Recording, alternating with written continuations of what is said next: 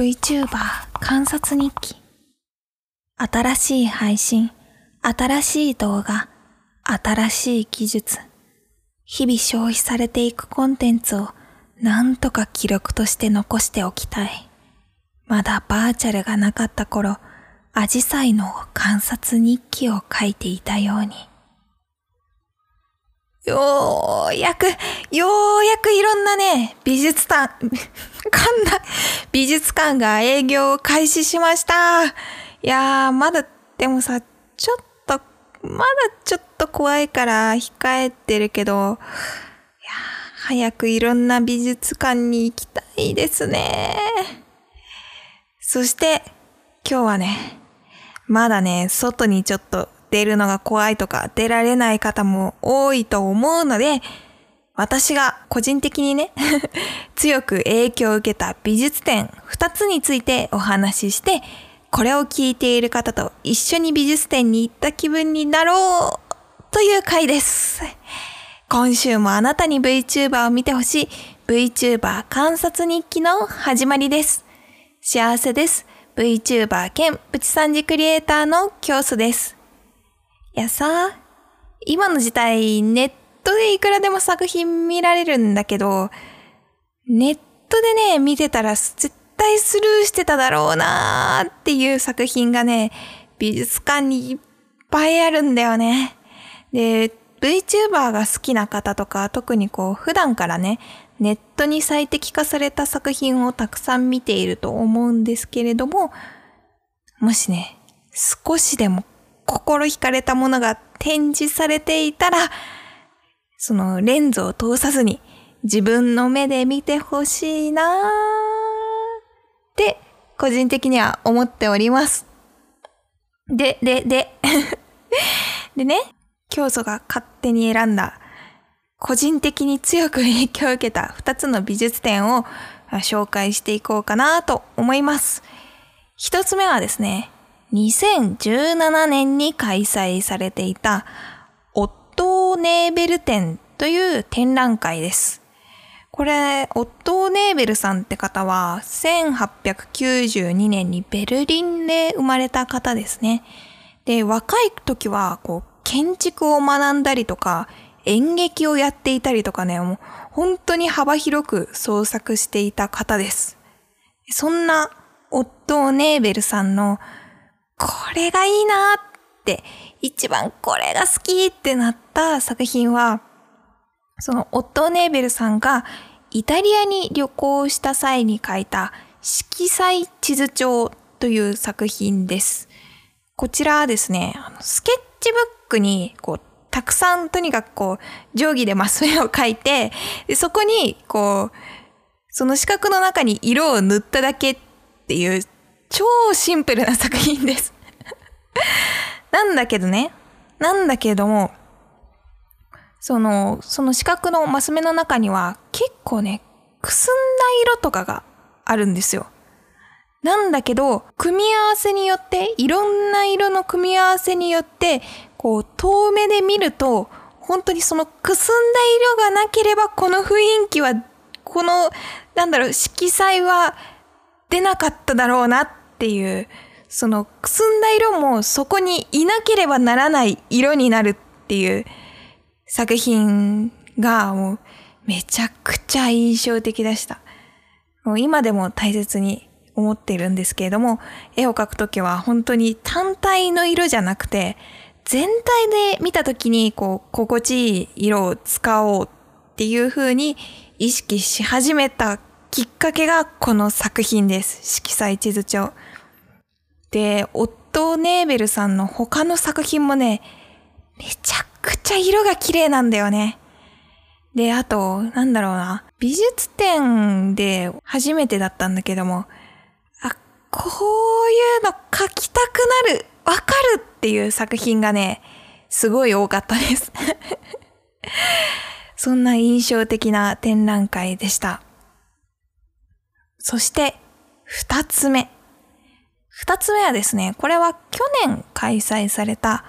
ルートブリュック蝶の奇跡っていう、またね、なんかこう聞いたことのない人の名前が出てきたかもしれないんですけれども、ルート・ブリュックさん。この方は1916年生まれで、フィンランドで陶芸家として活躍していた方です。この方の作品もね、色がめちゃくちゃ素敵なんだよね。特に何個もこうちっちゃいタイルを合わせたでっかい作品がね、いいんだよね このちっちゃいタイルには、四角とかも丸まったかな？タイルには、こう一つ一つね、こう、丸や四角の凹凸があって、でそこの凹凸に合わせてこう、鮮やかなね、色が塗ってあるんですよ。で、そのタイル、ちっちゃいタイル一つでは、絶対にこう、まあ、ただのタイルなんだけど、魅力がわかんなかったなって思うんだけれども、そのね、合体した時にできる素晴らしいその作品、全体的な色合いがね、本当に良かった。本当に良かった。これはね、口じゃ説明できないし、正直ね、ネットに載ってる、こう、レンズを通した写真のね、もうね、正直伝わりにくいから、これは、まあもし、その、フィンランド行く機会があったらぜひ見てみてください。めちゃくちゃ良かったです。そう、その、ちっちゃいタイルを合わせて、大きなこう作品にするっていうの、いくつかあるんだけれども、その中で特には忘れられない作品があって、こう、黒ベースに、こう、なんだろうな、白とか、まあ、ちょっと青とか緑が入った作品で、うん、これがね、伝えられないんだよ。言葉じゃ伝えられないんだよ。難しいんだよ。これ、難易度高すぎるんだけど。まあ、その、超超超素敵な作品を、今でもね、こう、ポストカード買って、自分の部屋に額縁に入れて飾ってます。めちゃくちゃ素敵。本当に素敵。その作品を本当初めて見たとき、まあなんだろう、なんやっぱタイルがちっちゃいの合わせてるからさ、合わせてるだけだから、何かよくわかんないんだけども、何か正直よくわかんないんだけれども、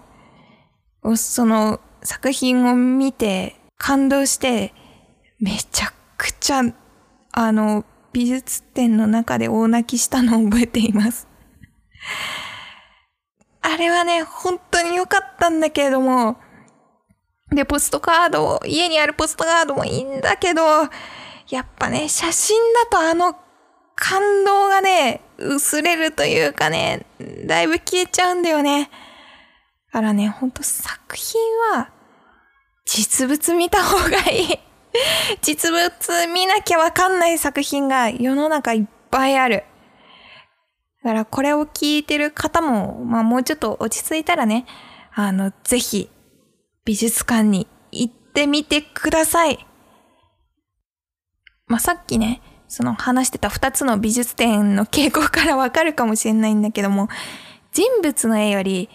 図形を組み合わせた絵とか、色が素敵な絵とかが大好きで、自分でもね、休日家で描いていたりします。そして、そして、6月、2020年6月18日になんと競争 VTuber デビューして1年と4ヶ月になります。そして、その1年4ヶ月を記念して、携帯の壁紙を販売することにしました。かわいい、かわいい壁紙です。で、その2020年6月18日からブースで販売予定です。3枚セットで多分100円になると思うので、めちゃくちゃ求めやすい値段だと思うので、ぜひ買ってください。さて、